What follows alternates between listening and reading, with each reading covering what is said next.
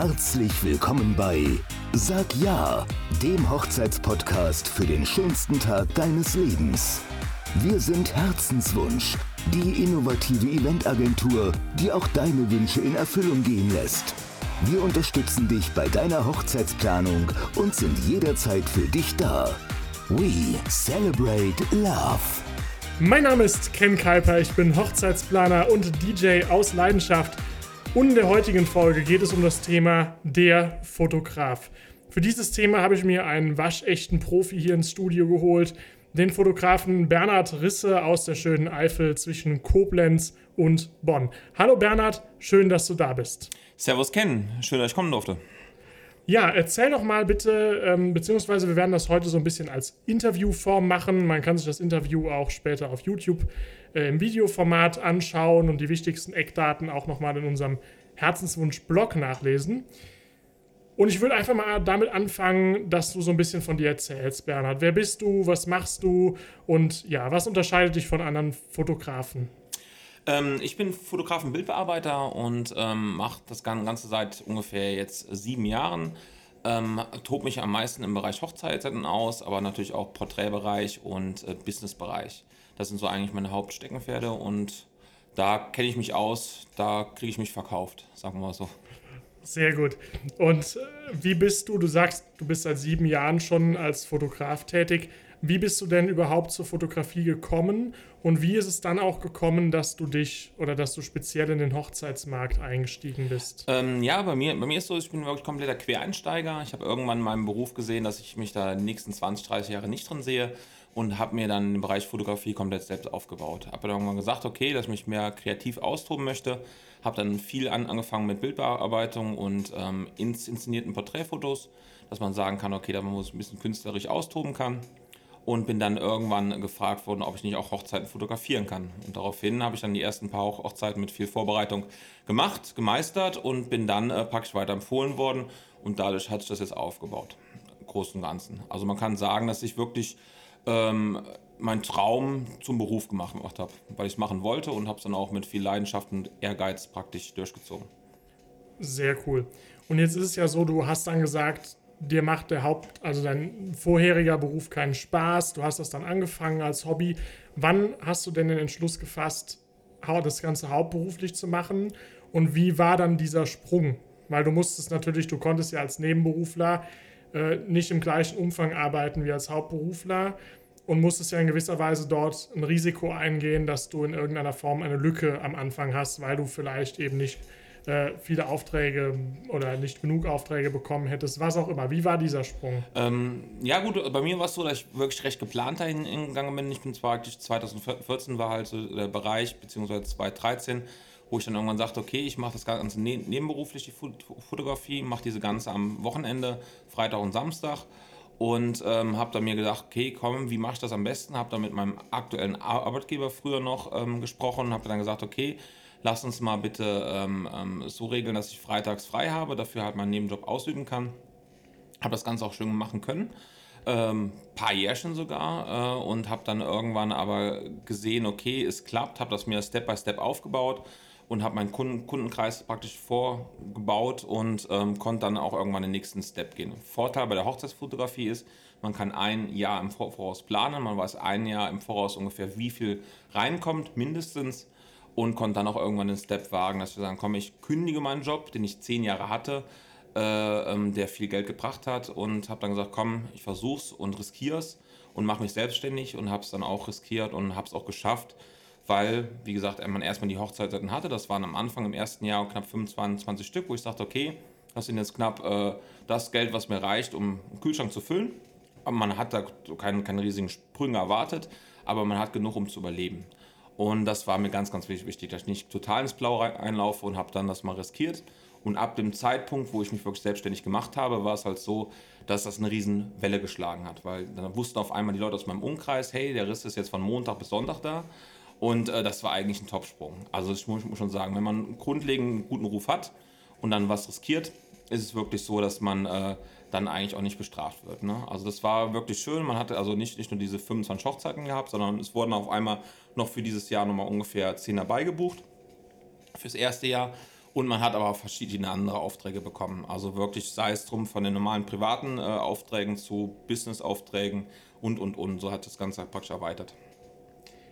Da haben natürlich auch die langen Vorlaufzeiten bei Hochzeiten für dich als Selbstständiger natürlich auch einen Vorteil, weil du eben sehr gut dann natürlich vorausplanen kannst. Genau, ne? genau. Das war ganz, ganz, ganz viel wert in dem Fall. Es gibt Sicherheit ne? und auch irgendwie gewisses, äh, ja, eine gewisse Rücklage, ne? so ein bisschen beruhigendes, dass man sagt, okay, man hat den Vorlauf, man hat ein Jahr im Voraus, weiß man, was man kriegt und das gibt äh, unwahrscheinlich, äh, ja, Sicherheit. Das braucht man am Anfang auch. Und wo wir gerade beim Thema Vorlauf sind, ich ziehe das mal gerade ein bisschen vor. Ähm, wie sind denn jetzt bei dir die Vorlaufzeiten? Also ich habe als Hochzeitsplaner immer im Kopf, beziehungsweise empfehle den Brautpaaren immer, kümmert euch als erstes um die Location. Wenn es geht, mindestens zwölf Monate, eher 18 Monate im Voraus, weil die Top-Locations sehr schnell gebucht sind. Und danach steht bei uns persönlich immer DJ und Fotograf auf der Agenda, weil das natürlich die Dienstleister sind, die sich nur einmal vergeben können pro Tag und auch in der Regel früh ausgebucht sind. Wie ist da bei dir die Vorlaufzeit? Hast du die gleichen Erfahrungen gemacht? Bist du zwei Jahre im Voraus zum Teil gebucht oder reichen auch neun Monate mal so ganz allgemein? Also ähm, bei mir klar gesagt ist ein Jahr. Also ein Jahr, dann hat man, sagen wir mal, zu 85 Prozent die Chance, dass man den Termin auch bei mir kriegt. Es gibt natürlich immer wieder ein paar, die schon zwei Jahre voraus gebucht haben, weil die, sagen wir mal, im ersten Jahr bei mir äh, stand, standesamtlich begleitet werden möchten und im zweiten Jahr zum Beispiel kirchlich. Und daraufhin blockieren die natürlich zwei Jahre dann im Voraus. Also ich kann empfehlen, ein Jahr auf jeden Fall, am besten natürlich früher. Äh, ansonsten ist es natürlich so, dass man dann hoffen muss. Ne? Also es gibt natürlich immer wieder auch äh, Tage, die jetzt besonders im Winter oder im Frühjahr sind, die noch frei sind, auch lange frei, frei sind. Aber ähm, die Haupttage in der Sommer Sommerzeit sind recht schnell weg. Das bietet mhm. bei den Locations auch, die sind dann schnell weggebucht. Ja, gut, wenn man jetzt zum Beispiel am 18.08.2018 heiraten wollte, äh, ich glaube, das war zum Beispiel so einer genau. dieser Termine, die äh, teilweise zwei Jahre im Voraus schon gebucht waren, einfach nur wegen des Datums. Ne? Ja, genau. Aber dann äh, bestätigt sich das ja letztlich mit den zwölf Monaten, dass man also schon versuchen sollte, ein Jahr im Voraus Fotograf, DJ. Genau, also auch der, der 18., der 8., ich glaube, der 8., 8. gab es auch mal, ich weiß nicht, ob das vor zwei oder drei Jahren war. Ähm, das sind Tage, die, werden bei mir ungefähr zwischen 5 und 15 Mal angefragt. Mhm. Die werden dann aber auch leider zwischen 4 und 14 Mal abgelehnt. Ne? Ja, klar. Und das ist halt die Sache, ähm, das ist auch ein Tag, der eigentlich so durchgeplant ist, dass der auch nicht mehr frei wird. Mhm. Es gibt zwar hier wieder Tage, die mal irgendwie dann frei werden, weil das Hochzeitspaar ist verlegt oder jetzt zur Corona-Zeit ist ganz viel frei geworden. Äh, und äh, auf jeden Fall so, dass man da noch eine Chance hat, aber bei so Tagen sind meistens so durchstrukturiert, dass die auf jeden Fall gemacht mhm. werden. Also da auf jeden Fall bei so Special-Tagen zwei Jahre im Voraus. Okay. Was unterscheidet, also ich meine, es gibt ja sehr, sehr viele Fotografen. Ich selber bin kein Fotograf. Ich mache Videos, habe schon mal eine Kamera in der Hand gehabt. Aber ähm, jetzt mal für Leute, die, sage ich mal, äh, wenig Ahnung von Fotografie haben, für ganz unbedachte Menschen. Wo liegen denn die Unterschiede bei den Videofotografen oder was ist dein wesentliches Alleinstellungsmerkmal? Wo unterscheidest du dich von der breiten Masse der Fotografen sozusagen? Hm, das ist eine gute Frage. Also ich mache ja scheinbar irgendwas richtig. Ähm, ich denke mal, ähm, bei mir ist es so, dass ich ähm, erstmal mein, meinen Traum zum Beruf gemacht habe, wo ich schon mal ganz anders vom Kopf her reingehe. Und äh, ich bin, glaube ich, recht unkompliziert. Also egal, ob es jetzt äh, ähm, ein Businessbereich oder privater Bereich, die Leute wissen, okay, wenn die mit mir sprechen, sprechen mit Menschen, nicht mit irgendeinem, der strukturiert irgendwie so einen Plan runterarbeitet. Also das ist egal wo. Also es ist sehr unkompliziert, ich bin immer erreichbar. Das macht mich aus und äh, ich denke auch, dass der Bereich ähm, Qualität eine große Rolle spielt. Jetzt beim Videofotografen ist zum Beispiel so, denken ein bisschen anders wie der Fotograf im Sinne von Animation. Ich bin ja mehr derjenige, der, der aktiv vorne steht, der dann die Leute bespaßen muss, der gut gelaunt da reinkommen muss, weil ich denke mal, wenn ich äh, motzig auf einer Hochzeit auftauche, äh, kriege ich das Brautpaar auch nicht zu lachen. Mhm. Ne? Also es, das klappt nicht. Und deswegen bin ich da immer eigentlich mit Vollgas dabei, mache meine Show, mache aber auch mein Späßchen und habe auch selbst Spaß dran. Und das, denke ich mal, spürt man. Mhm. Und so werden die Fotos auch schön. Also ich sag mal, man hat immer als Fotograf so ein paar Sekunden Zeit, bis dann die ersten denken, oh Gott, was für ein Hampelmann ist das denn da vorne? Aber bis die das denken, hat man schon die zwei, drei Fotos im Kasten und das reicht Mhm. mir dann auch. Also wie bei Gruppenbilder. Man hat immer ein paar, die machen den Spaß mit, auch lange. Es gibt auch ein paar, meistens die Älteren, denken dann immer, nee, jetzt ist irgendwann gut, jetzt will ich Kuchen essen. Aber diese zwei, drei, drei Sekunden, die müssen halt Vollgas gegeben werden. Und dass die denken und denken, wow, äh, was will der von mir? Lächeln dabei und dann habe ich das Foto im Kasten. Und das, denke ich mal, macht es heutzutage aus, dass man schnell ist, freundlich, lustig und ein bisschen Animation gehört immer dabei. Also ich bin nicht nur Fotograf, sondern auch Animateur. Und ich denke mal, diese Kom- Kombination passt. Sehr, sehr cool. Ja, das kann ich auch aus eigener Erfahrung äh, bestätigen. Also ich habe den Bernhard vor einem halben Jahr kennengelernt auf einer Hochzeit.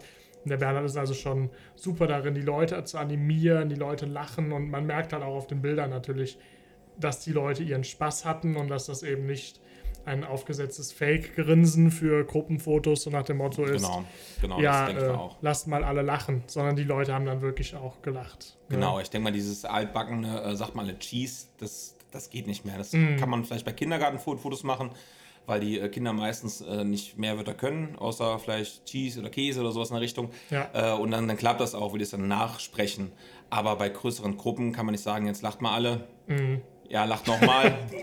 Das ist ja, dann merkt merkt man schon beim Reden, dass das irgendwie, oh Gott, das will hoffentlich ist es bald fertig. Aber wenn du sagst, hier, jetzt gibt mal alles und nehmt euch in den Arm und kuschelt und mengt und tut, dann, dann die Leute, die, die, die agieren ja meistens nur, haben Spaß dabei, agieren und denken, okay, jetzt mache ich mal das, der sagt jetzt das, jetzt mal das, jetzt schmeißt man den Bräutigam noch in die Luft, ja, mach mal das. Also es muss alles sehr schnell gehen, bevor die sich Gedanken machen, ob das vielleicht albern ist oder nicht, aber äh, meistens passt es dann, dass die sagen, okay, komm, wir machen jetzt mit. Äh, Das geht alles so schnell, man macht verschiedene verschiedene Varianten und hat dann meistens so viele schöne Fo- Fotos im Kasten, weil die natürlich wirken, weil die Leute einfach Spaß dabei haben. Die sich ein bisschen ja, berauschen lassen. Was oder hast du ein paar Tipps parat, außer natürlich jetzt den Tipp, schaut euch die Bilder an, wenn es darum geht, aus Sicht des Brautpaares jetzt einen Fotografen auszusuchen. Ich sag mal, wenn ihr bei uns aus der Region kommt, Koblenz und Bonn, dann ist Bernhard definitiv euer Mann, ganz klar. Aber es gibt ja auch Brautpaare, die äh, woanders herkommen und vielleicht trotzdem diesen Podcast hören. Also ganz allgemein betrachtet, ich denke mal, klar Bilder angucken und schauen, gefällt uns der Stil des Fotografens, das steht außer Frage. Aber gibt es aus deiner Sicht irgendwelche Tipps, die man noch mitgeben kann, wenn es darum geht, wie finde ich den richtigen Fotografen? Also ich würde erstmal einen Tipp geben, ähm, sucht euch denjenigen aus, der 1 zu 100% macht. Das heißt entweder Videograf oder Fotograf. Es gibt viele Fotografen, die mixen beides. Ähm, die können auch beides recht gut, aber nicht beides 100%. Klappt ne? von der Rechnung allein. Mhm. Kann nicht gehen, ja. Genau. Und äh, deswegen sage ich, okay, wenn ihr einen guten Fotograf sucht, sucht doch einen, der nur fotografiert. Und holt euch zumindest noch einen Videograf dabei, vielleicht den Ken. Ne? Also wäre wär gar nicht so schlecht. Also äh, auf jeden Fall so, das, ist, ähm, das, das bringt dann mehr, weil, äh, weil bei mir ist auch so, ich bereite mich schon darauf vor, ich äh, überlege mir, wie das Brautpaar tickt, was man machen kann beim Vorgespräch und und und. Und überlege mir, wie ich wen bespaßen kann. Frag, äh, stelle auch Fragen, wie die äh, Familienverhältnisse sind, damit ich nicht in irgendwelche Fettnäpfchen äh, trete. Ähm, also ich bereite mich schon auf die Fotos vor und nicht auf beides oder drei Sachen gleichzeitig oder oder oder. Und da würde ich sagen, sucht euch erstmal einen Fotograf, wenn ihr Fotos wollt, nicht einer, der beides macht. Ähm, außer ähm, es passt preislich so gut und man springt dann da rein und sagt, okay, man, es, es reicht von beiden Seiten 50 Prozent, dann ist okay. Ähm, das zwe- zweite ist, sucht euch einen, der euch persönlich gefällt. Also es gibt gute Fotografen. Es gibt hier im Kreis auch viele gute Fot- Fotografen, die vielleicht moralisch oder persönlich einem nicht gefallen, weil sie entweder nicht in einem Altersbereich sind oder einen anderen Humor haben oder oder oder äh, oder ähm, auch wie gesagt anders auftreten. Also da auf jeden Fall schauen, wie äh, das das muss ein Typ sein, mit dem ihr den ganzen Tag verbringt, der euch mit dem ihr auch zusammen ein Bierchen trinken würdet. Also es muss einfach passen, weil man man man hat so viele intime Bereiche äh, bei den Kussszenen, bei den Kuschelszenen oder sei es, dass du bei der Trauung selbst, äh, dass man sagt, okay, das ist ein Mensch, den möchte man dabei haben, weil man guckt ihn auch fast den ganzen Tag an. Ne? Also es ist ja nicht so einer, wenn, er, wenn du schon mal im Vorgespräch merkst, oh nee, der ist mir zu politisch, äh, prollig oder zu spießig, dann würde ich es sein lassen, auch als Brautpaar. Andersrum ist bei mir genauso. Wenn ich ein Brautpaar habe, wo ich merke, das funktioniert nicht, dann äh, werde ich darauf hinweisen, dass es nicht fun funktioniert. Meistens äh, löst das dann eh auf. Ist zum Glück selten der Fall. Irgendwie bin ich da so ein bisschen so ein Mittelding, dass ich mit allem ir- irgendwie klar, klarkomme. Aber wenn es gar nicht gehen würde, würde ich auch sagen, nee, dann ist mir auch dann äh, der Tag oder der Betrag egal, weil ähm, dann weiß ich, dass es nicht funktioniert. dass ich dann meine Show nicht machen kann, mein, mein Humor da nicht passt und dann äh, bin ich dann auch aufgeschmissen ein bisschen als Fotograf. Mhm. Ja. Top. Und jetzt nehmen wir mal an, das Brautpaar kommt aus dieser Region und möchte dich buchen. Wie funktioniert bei dir der Prozess? Also ich nehme mal an, die Leute stellen irgendwie eine Anfrage, du trittst mit denen in Kontakt. Und was passiert dann? Wie gibt es ein Vorgespräch? Äh, wie machst du das? Und so weiter und so fort. Ähm, ja, bei mir ist es so, dass äh, erstmal die Anfrage war gekommen vom Brautpaar. Ähm, bei mir ist es so, dass äh, viele ähm, Fra Anfragen bei mir nicht direkt beantwortet werden, weil es aus vielen Ecken kommt. Also es kann es immer so ein bisschen Verzögerung kommen, ne? weil äh, es wirklich mittlerweile so ist, dass wirklich vieles passiert bei mir, äh, wo wir vielleicht nachher nochmal drauf rein, eingehen können. Aber ähm, es ist auf jeden Fall so, man schreibt mir eine Mail, ähm, äh, ich schreibe dann zurück und hoffe dann auf einen Rückruf, beziehungsweise plane erstmal ein Telefonat. In diesem Telefonat wird dann erstmal besprochen, wann dieser Wunschtag ist, wann geheiratet werden soll. Und ich kann erstmal nach äh, überprüfen, ob ich an diesem Tag überhaupt Zeit habe oder noch Zeit habe. Wenn dieser Fall ist, dann beginnt der erste Step bei mir. Das Wichtigste ist das Vorgespräch. Ist bei allen Brautpärchen so, egal wie klein, wie kurzfristig die Hochzeit ist, ist mir einfach wichtig, dass ich erstmal einen Ablauf habe, ungefähr was passiert, das Brautpaar kennenlerne, was ich ja schon eben erwähnt hatte, was mir wichtig ist, dass ich weiß, wie die ticken und was die erwarten und äh, was für Ansprüche die haben. Und äh, damit ich mich auch ein bisschen darauf einstellen kann. Dann ist es so, dass im Vorgespräch dann praktisch alle Daten äh, geklärt werden, ein dezenter Ablaufplan, ich ungefähr weiß, wann was passiert, damit ich ungefähr die ähm, Adressen habe, wo ich hinfahren muss. Sagen wir mal Hochzeit, äh, Adresse 1, die Trauung, Adresse 2, die Feierlocation oder man hat noch eine Adresse 3 für Fo Fotos, dass das alles vernünftig eingetragen ist, weil man fährt zwar in Kolonne dahin, aber man kann ja auch an der Ampel auf einmal das Brautpaar verlieren und äh, Brautpaar ist weg und dann guckt man irgendwo in der Walachei rum und kennt sich nicht aus. Man kann dann an, anrufen. Wen ruft man? Das Brautpaar hat meistens kein Handy dabei. Das heißt, man ist dann aufgeschmissen. Deswegen ist Vor Vorgespräch in meinen Augen sehr, sehr wichtig, dass man einfach mal die Eckdaten hat. Ähm, danach geht es dann praktisch los, dass man ähm, eigentlich den Termin festsetzt, vertraglich. Ich setze ihn an meinem, meinem Kalender auch als Safe rein, dass, die, ähm, dass der auch fest gebucht ist. Und danach ist es so, dass ich praktisch mich zwei Wochen nochmal vor der Ho- Hochzeit melde und dann nochmal genau spreche, äh, abspreche, ob sich irgendwas geändert hat, ob sich Zeiten geändert hat, Location geändert hat oder, oder, oder. Und äh, auch besonders den Bereich Fotobox, den ich ja auch habe, wann soll ich diese Box aufbauen, vor der Hochzeit, während der Hochzeit, einen Tag davor oder, oder, oder.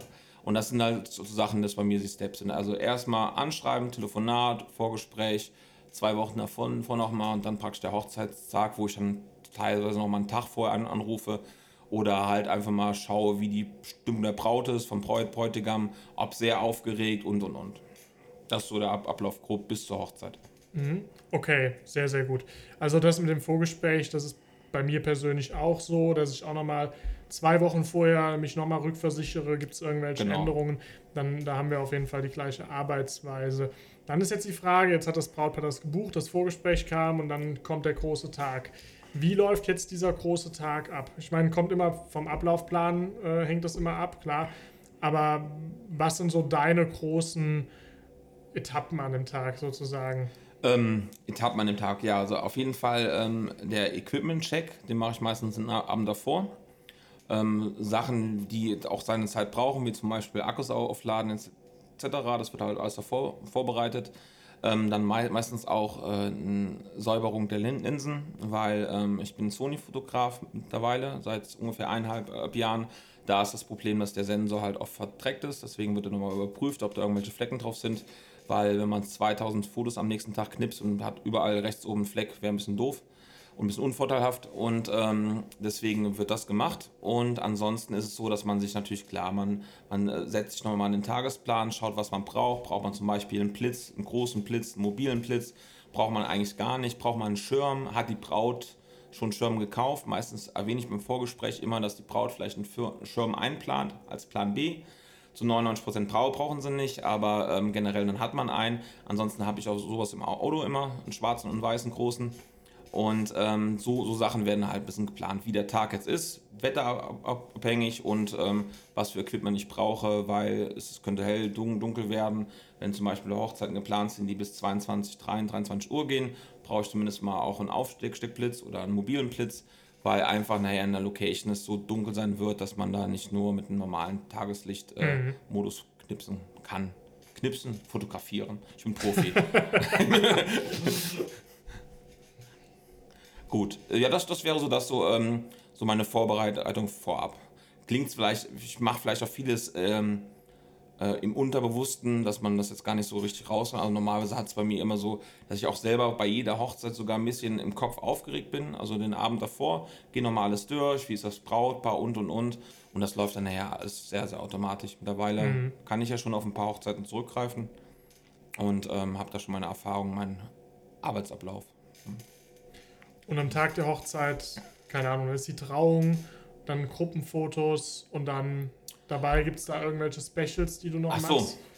Ähm, ja, ich bin meistens beim Gruppenfoto nackt. Nein, Quatsch. ähm, nee, also bei meine Specials sind eigentlich, ähm, dass ich versuche immer 30 Minuten vor der Hochzeit da zu sein, ähm, damit ich erstmal die, ähm, die, die wichtigen Personen, die meistens dann schon vorab da sind, das sind meistens die Eltern, kennenlerne, die mich auch kennenlernen und dass ich schon mal, äh, dass ich schon mal wissen, okay, ich bin nicht irgendeiner, sondern ich bin der gebuchte Fotograf das ist ganz, ganz wichtig, weil man hat sonst nicht die Möglichkeit, vor dem Gruppenbild irgendwie Kontakt aufzubauen. Man mhm. ist da vorher ähm, bei der Trauung beschäftigt, man ist fürs Brautpaar da, aber für den Rest nicht. Dass ich zumindest mal 30 Minuten davor Hallo sagen kann, mich vorstelle, schon mal ein paar lustige Sprüche raus, raushaue, dass ich schon mal weiß, okay, wie ich ticke. Und dann passt das auch meistens. Ne? Dann mhm. bin ich auch nicht so der störende Punkt, sondern ich bin der eingeplante Fotograf, der den ganzen Tag dann da ist.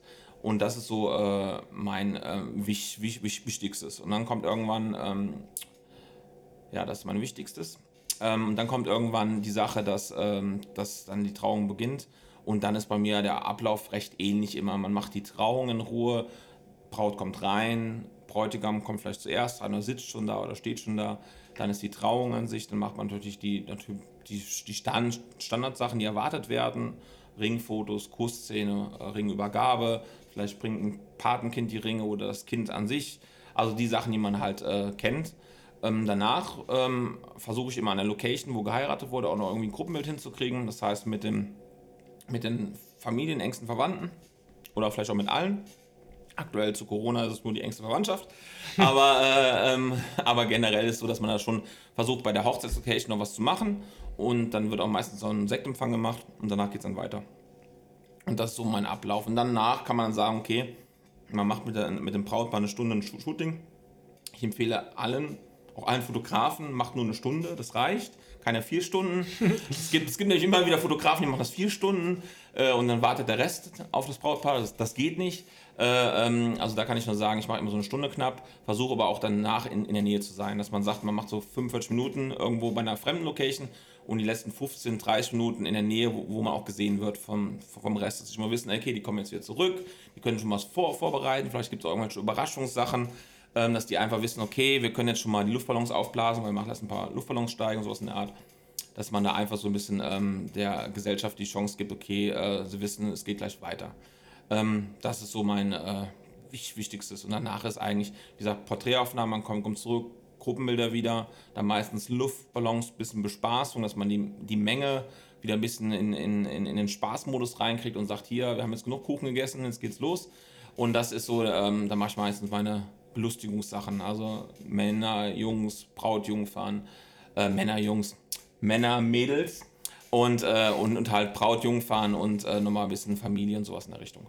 Das ist so, also ist eigentlich ein normaler Ablauf, wo es, glaube ich, jeder Fotograf macht. Aber ähm, das so meine wichtigsten sind, sind halt wirklich diese 30 Minuten vorher. Die nehme ich mir raus. Und äh, wirklich dieses, dieses nicht zu lang fotografieren mit dem Brautpaar alleine. Man kann auch in einer Stunde gute Fotos machen. Man muss keine drei Stunden fotografieren, ähm, wenn der Rest wartet. Das kann eigentlich mhm. auch die ganze Stimmung von der Gesellschaft kippen, weil die natürlich gewartet haben, wie blöde. Und da will ich nicht für verantwortlich sein. Mhm. Mhm. Ja, ich denke, äh, gerade für unsere Brautpaare, die selber die Hochzeit ja am Planen sind, ist dieser Musterablauf, den Bernhard quasi sozusagen geschildert hat, mal ein ganz gutes Maß, um das mal einzuplanen, dass man eben diese Stunde für die Gruppenfotos einplant. Ja, und die äh, Porträtaufnahmen. Ne? Die Porträtaufnahmen, genau. aber auch, dass man so einen Eindruck kriegt, wie man dort jetzt die Gäste integrieren kann und so weiter und so fort. Genau. Jetzt ist die Hochzeit vorbei, also chronologisch, wir waren beim Vorgespräch, jetzt ist die Hochzeit vorbei. War eine sehr schnelle Hochzeit. nee, aber, aber sie ist dann vorbei, wie er schon sagt. Also man hat, hat dann nachher ähm, nach dem Essen noch den Brauttanz, ähm, den Hochzeitstanz äh, fotografiert und gefilmt von Ken. Und dann irgendwann verabschiedet sich dann auch der Fotograf bzw. der Videograf, äh, packt dann sein Equipment ein und äh, betrinkt sich noch an der Bar. Die Fotografen nicht, die sind dann nämlich ein bisschen. Nein, Quatsch, das war ein Scherz.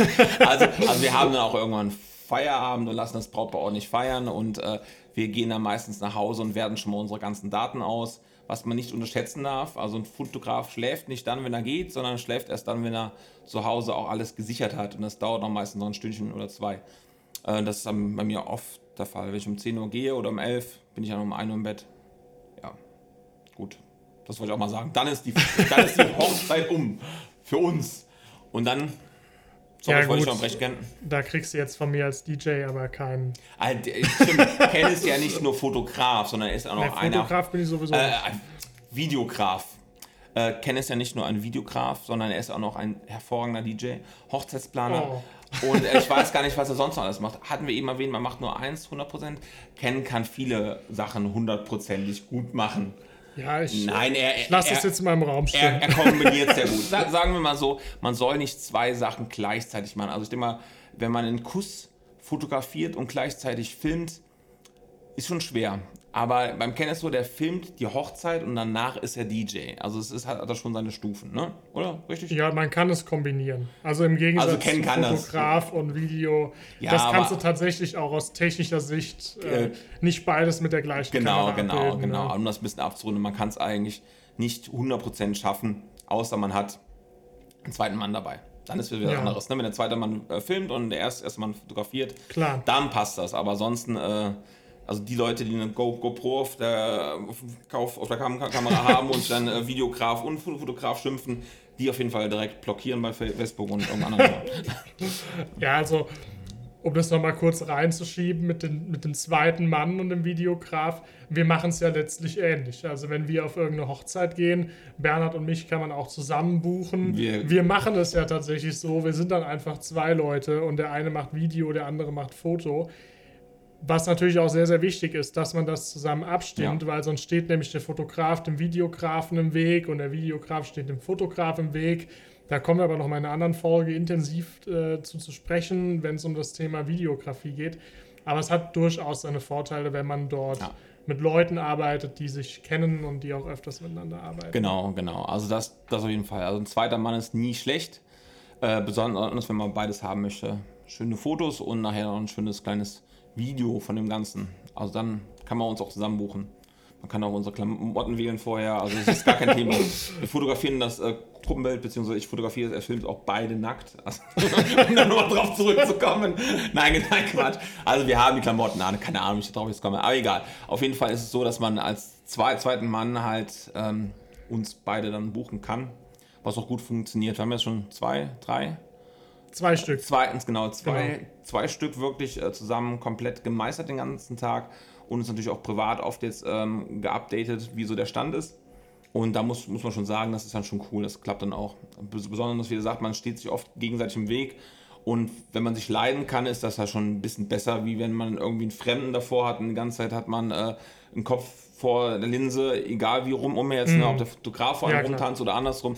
Und bei uns weiß es erstmal, okay, der Ken tickt ungefähr so, der läuft dann von rechts rein, dann fange ich an, entweder von oben zu knipsen oder von, von links, ne, dass man sich so ein bisschen äh, gegenseitig dann praktisch nicht in den Füßen steht. Und das klappt dann eigentlich ganz gut und das ist auch eigentlich perfekt, weil es dann harmonisch abläuft. Also das Brautpaar kriegt es dann gar, gar, gar nicht mit. So soll es sein. Jo. Oder? So sieht's aus. Das sind die Vorteile. Eine ganz kurze Anmerkung für alle, die in unserem Video zuschauen, nicht für die Zuhörer, nur für die Zuschauer. Ah ja, stimmt, auch Ich so. werde gleich nach der nächsten Frage mal kurz durchs Bild huschen, um die zweite Kamera einzuschalten, weil der Hintergrund ist der, äh, Fotokameras, die gehen äh, alle 25 Minuten aus äh, in Europa. Das hängt mit den äh, Zollbestimmungen zusammen und deswegen muss ich jetzt quasi einmal durchhuschen und dann nochmal auf Aufnahme drücken. Da lässt sich leider nichts dran ändern. Aber gut, so viel zu dem Thema. Jetzt ist die Hochzeit rum. Das war Äh, hust jetzt so, ich hab, ja, ich, ich husch nach der ich hab Frage. das an und äh, ausgemacht, ne? Ist klar. Ja, das macht nichts. Das macht nichts. Ach so, gut. Das ja. ist, äh, das Haupt- ist okay. Hauptsache meine wir, haben, wir haben das jetzt angekündigt. also, äh, Gut, jetzt, okay. ist, jetzt ist die Hochzeit vorbei, die kurze Hochzeit. Und dann ist die Frage, dann sitzt du zu Hause, sicherst die Aufnahmen und irgendwann bearbeitest du die. Was kriegen die Kunden von dir ganz zum Schluss? Also, was ist so dein Standardpaket, was die Leute am Ende bekommen? Wie kriegen die die Bilder ausgeliefert? Die bekommen erstmal eine dicke, fette Rechnung. Nein, Quatsch. Also, ähm, die bekommen bei mir meistens nach ganz, ganz kurzer Zeit ähm, per Online-Link alle Fotos. Heißt, ich bin einer der Fotografen, der alle Fotos freigibt, weil ich sehe es heutzutage so, dass man ähm, mit ähm, an dem Einzelverkauf von Bildern ähm, nicht mehr zeitgemäß ähm, ja, den Markt bestreiten kann. Also ich finde es einfach vorteilhaft, die, die, die bekommen die Fotos auch bei mir alle in einer normalen Größe. Ich mache mir jetzt nicht den Schmuh und mache da irgendwie Zahlen drauf, dass die noch nachgekauft werden können oder mache denen irgendwie ein Indexblatt, wo sie irgendwas totaler Quatsch. Die kriegen alle Fotos, können damit treiben, was sie wollen, kriegen aber noch zusätzlich, je nachdem, was sie gebucht haben, noch ähm, 15 Bilder bearbeitet. Ähm, ganz kurz erklärt, es gibt da manchmal so Missverständnisse. Es äh, schreiben viele Fotografen, die geben alle Bilder bearbeitet raus. Ähm, ich verstehe unter Bearbeiten wirklich eine Retusche. Heißt Pickelchen weg, im Hintergrund eine Mülltonne weg, die beim Gruppenbild leichter stand oder ein Naturschutzgebild schielt. Also es kann so verschiedene Sachen geben, die werden dann rausretuschiert. Oder flie fliegende Härchen, Mahlzeit, Mahlzeit. Äh, oder, oder fliegende Härchen oder irgendwas. Oder sagen wir, keine Ahnung. Es gibt verschiedene Sachen, die wegretuschiert werden müssen. Ähm, das sind bei mir Bearbeitungen. Der Rest, die alle Fotos werden bei mir sowieso klein, klein bearbeitet, heißt nachbelichtet, nachgeschärft, vernünftig vorbereitet und die gehen dann alle in einen äh, ähm, Online-Speicher fürs Brautpaar. Die kommen dann, wie gesagt, recht schnell. Nach ein paar, paar Tagen kommen dann auch die Bearbeitungen hinterher. Die kann man mir das Brautpaar entweder über den Online-Speicher, über den ersten Zugang aussuchen oder sie lehnen sich einfach zurück und sagen, okay, sie lassen mir äh, den Spaß und ich suche die aus.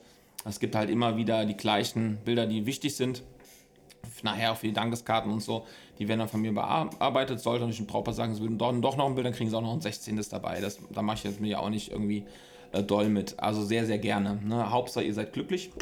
Äh, und in dem Fall ist so, die kriegen erst die Bilder, dann die Bearbeitung und danach irgendwann ein, noch ein Fotobuch, was meistens auch dabei gebucht wird. Also ich habe also drei verschiedene Pakete, bei den letzten zwei ist ein Fotobuch dabei. Sehe ich immer sehr als wichtig an, weil entweder macht das Brautpaar alleine oder sie äh, lassen es von mir machen, das Buch, weil es sollten irgendwann Gäste nach der Hochzeit kommen zum Kaffee und Kuchen. Äh, ist immer ein Buch schöner, wie dass man sagt, okay, ähm, Tante Erna, wir setzen uns mal einen Fernseher und gucken jetzt 2000 Fotos. Äh, ist too much. Deswegen ist ein Buch immer sehr schön. Ja, das ist so meine, meine Sache. Bilder, Bearbeitungen und ein Buch und danach kommt die Rechnung. Die ist, es in sich.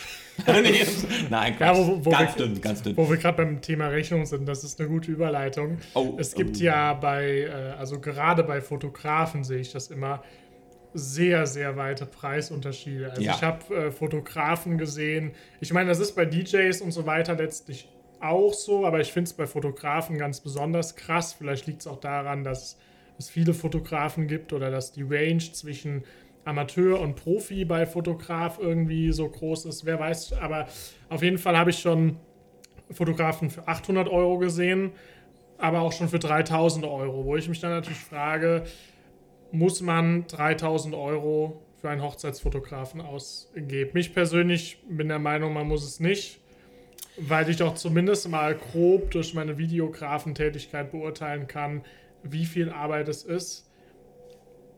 Und 3000 Euro sind in meinen Augen zu viel. Einfach aus dem Grund, weil die, meist, die meisten Videografen um die 3000 Euro kriegen und man aber bei Videografie halt eben fünfmal so viel Equipment am Ende dabei hat und äh, 20 Stunden schneidet und so Ja, weiter und so genau. fort. Da steht also ein ganz anderer Aufwand äh, dahinter. Wo liegst du denn preislich? Um, Hm. das mal, um da mal so eine Richtung zu kriegen. Also ähm, bei mir ist das Problem, ich kriege von vielen gesagt, ich bin zu günstig. Ich könnte auch mehr verlangen. Werde ich auch irgendwann. Nein, Quatsch. Also, äh, also es ist so, dass ich eigentlich im Bereich 1000 bis 1500 mich auf, aufhalte. Ähm, und dann ist, mit, damit ist auch ein ganz, ganzer Tag abgedeckt. Jetzt werden natürlich ein paar Fotografen aus Koblenz und Köln denken, um Gottes Willen, ist ein Tausender zu günstig. Ähm, bei mir ist halt die Sache, ich bin auch einer hier in den ört, ört, örtlichen Bereichen. Ähm, ich wiederhole, ich habe leicht gestottert, in den örtlichen Bereichen. ähm, und ähm, da ist halt so, dass, ähm, dass es äh, so ist, dass man den Preis schon normal halten muss, wenn man das Publikum als Braut haben möchte, wie man selbst tickt. Da ich ja nicht der Hochgeschlossene bin, ich bin mehr der Kumpeltyp, möchte ich natürlich auch äh, Brautpärchen un unterstützen, die so ein, wie so ein bisschen ticken wie ich. Und ich weiß, dass diese Brautpärchen nicht alle äh, 3.000, 4.000 Euro irgendwo rumliegen haben. Natürlich will ich auch fair sein und äh, die ganze, ganze Arbeit muss auch gerechtfertigt sein. Und in meinen Augen ist für den ganzen Tag fotografieren 1000 bis sagen wir maximal 2000 Euro, wenn da verschiedene Sachen noch reinfließen, wie Fotobuch, Fotobox und und und. Und äh, vielleicht bringt man auch noch, keine Ahnung, einen Chauffeur mit oder oder. Es ist alles okay, aber ähm, man soll den Ball auch irgendwie flach halten. Ne? Also es ist heute in der digitalen Zeit haben wir es als Fotograf auch nicht so schwer. Wir müssen zwar gut sein, klar, aber es ist leichter als vor 20, 30, 40 Jahren, ähm, wo man dann alle paar Minuten 24, er Film äh, rein einschieben musste, so ungefähr. Aber ähm, also das, da würde ich schon sagen, dass das passt. Und äh, das ist äh, auch für gute Fotos, denke ich mal, auch ein guter Betrag, den man gerne bezahlt. Und da haben dann beide was von. Ne? Das Brautpaar hat vielleicht noch ein bisschen mehr Geld für ihre Hochzeitsreise. Dann fliegen sie halt nicht in die Türkei, sondern nach Mexiko oder sowas. Also ich denke mal, das ist, denke ich mal, so ein Win-Win. Ne? Das ist die Sache. Dann habt ihr auf jeden Fall mal eine Hausnummer, was Bernhard kostet und aber zusätzlich auch eine allgemeine Einschätzung für den ganzen Fotografiebereich. Weil ich habe nämlich zuletzt tatsächlich, ich bin ja in allen möglichen Hochzeitsgruppen auf Facebook und Co. aktiv in allen Foren und da hat zuletzt eine Braut geschrieben aus der Region Mannheim, ja, ich habe nach Fotografen gesucht und ich habe hier jetzt schon drei Angebote liegen und die gehen alle, fangen alle bei zweieinhalbtausend Euro an. Also pro heute nicht verzweifeln. Im Zweifel kommt Bernhard auch bis nach Mannheim und es ist wahrscheinlich immer noch günstiger mit Reisekosten. Ja, das denke ich mal auch. Diese zweieinhalbtausend Euro, die da aufgerufen werden. genau, ich will jetzt natürlich nicht, dass die Fotografen aus Mannheim jetzt demnächst mal einen Bus zerkratzen, wenn er da unten parkt. aber, äh, aber es ist so, es ist alles irgendwie gerechtfertigt, aber man soll es schon im Rahmen halten. Es ja. gibt wirklich ein paar, ich hatte es heute erst, es ging um äh, Fotos für eine Kommunion. Wahnsinn. Wahnsinn. Da wird dann aufgerufen pro Familie. Man hat es mal ganz kurz erklärt. Ich schweife jetzt ein bisschen ab, aber um mal dieses ganze Preisgemenge. Äh, ähm, mhm. Also es geht, ähm, sagen wir mal, man hat eine Kommunion mit zehn Kindern und berechnet normalerweise jedes Kind separat, also jede Familie. Ich nehme zum Beispiel ab 10 Kinder, nehme ich ungefähr pro Kind zwischen 25 und 30 Euro. Dann kriegen die aber auch von mir wieder alle Bilder und gut ist. Das heißt, die Kinder sind glücklich, die haben Bilder von der kompletten Kom Kommunion. Ich bin davor, ich bin danach für äh, Einzelaufnahmen da, habe meinen Spaß mit den Leuten und fahre dann nach Hause und lade die Bilder hoch, nachdem ich sie vorab ein bisschen bearbeitet habe. Wie, wie schon gesagt, Belichtung, Schärfen, ein bisschen aussortieren. So ein, zwei verfagelte Bilder habe ich auch von 1000 äh, also ein bis fünf Prozent geht bei mir schon direkt mal weg. Äh, und dann ist es so, dass Jetzt machst du es zu, ne? Ich war schon die ganze Überlegung, ob ich mal reinbeißen soll. Auf jeden Fall ist so, dass ähm, auf jeden Fall dieser Bereich äh, geht auch komplett, komplett auseinander. Also es ist so, dass äh, ich, wie gesagt, ich nehme zwischen 25 und 30. Es gibt auch Fotografen, die nehmen pauschal schon mal 300 plus 25 und 45. Und dann berechnen die zum Beispiel noch die Porträtaufnahmen davor und danach auch nochmal einzeln. Das heißt, jede Mutter zahlt dann so im Großen und Ganzen nachher zum Schluss so 100 bis 150. Ist schon Wahnsinn. Bei 10 Kindern verdient mhm. er dann in 3 Stunden 1500 Euro. Ich kann es nicht nachvollziehen. Ne? Also ich weiß nicht, was der macht. Ne? Ob, der, äh, ob der irgendwas anderes macht. Äh, ähm, also ich, ich finde es eine Frechheit. Also wie gesagt, ich finde es schon krass. Auch wenn die 150 nicht viel klingt, vielleicht für den einen oder anderen, für schöne Bilder. Ein Shooting kostet bei mir auch so viel. Aber man muss natürlich auch fair halten. Wenn man da drei Stunden ist und begleitet alle gleichzeitig, müssen die nicht alle ein einzelnes Shooting bezahlen, sondern man reduziert den Preis, dann ist für alle fair und äh, man hat auch genug verdient. Und das machen manche halt nicht. Die sagen, okay, äh, die können das nehmen, aber 1500 Euro in drei Stunden, wer verdient sowas? Mhm. Vielleicht der Schornsteinfeger, die verdienen noch ein bisschen mehr.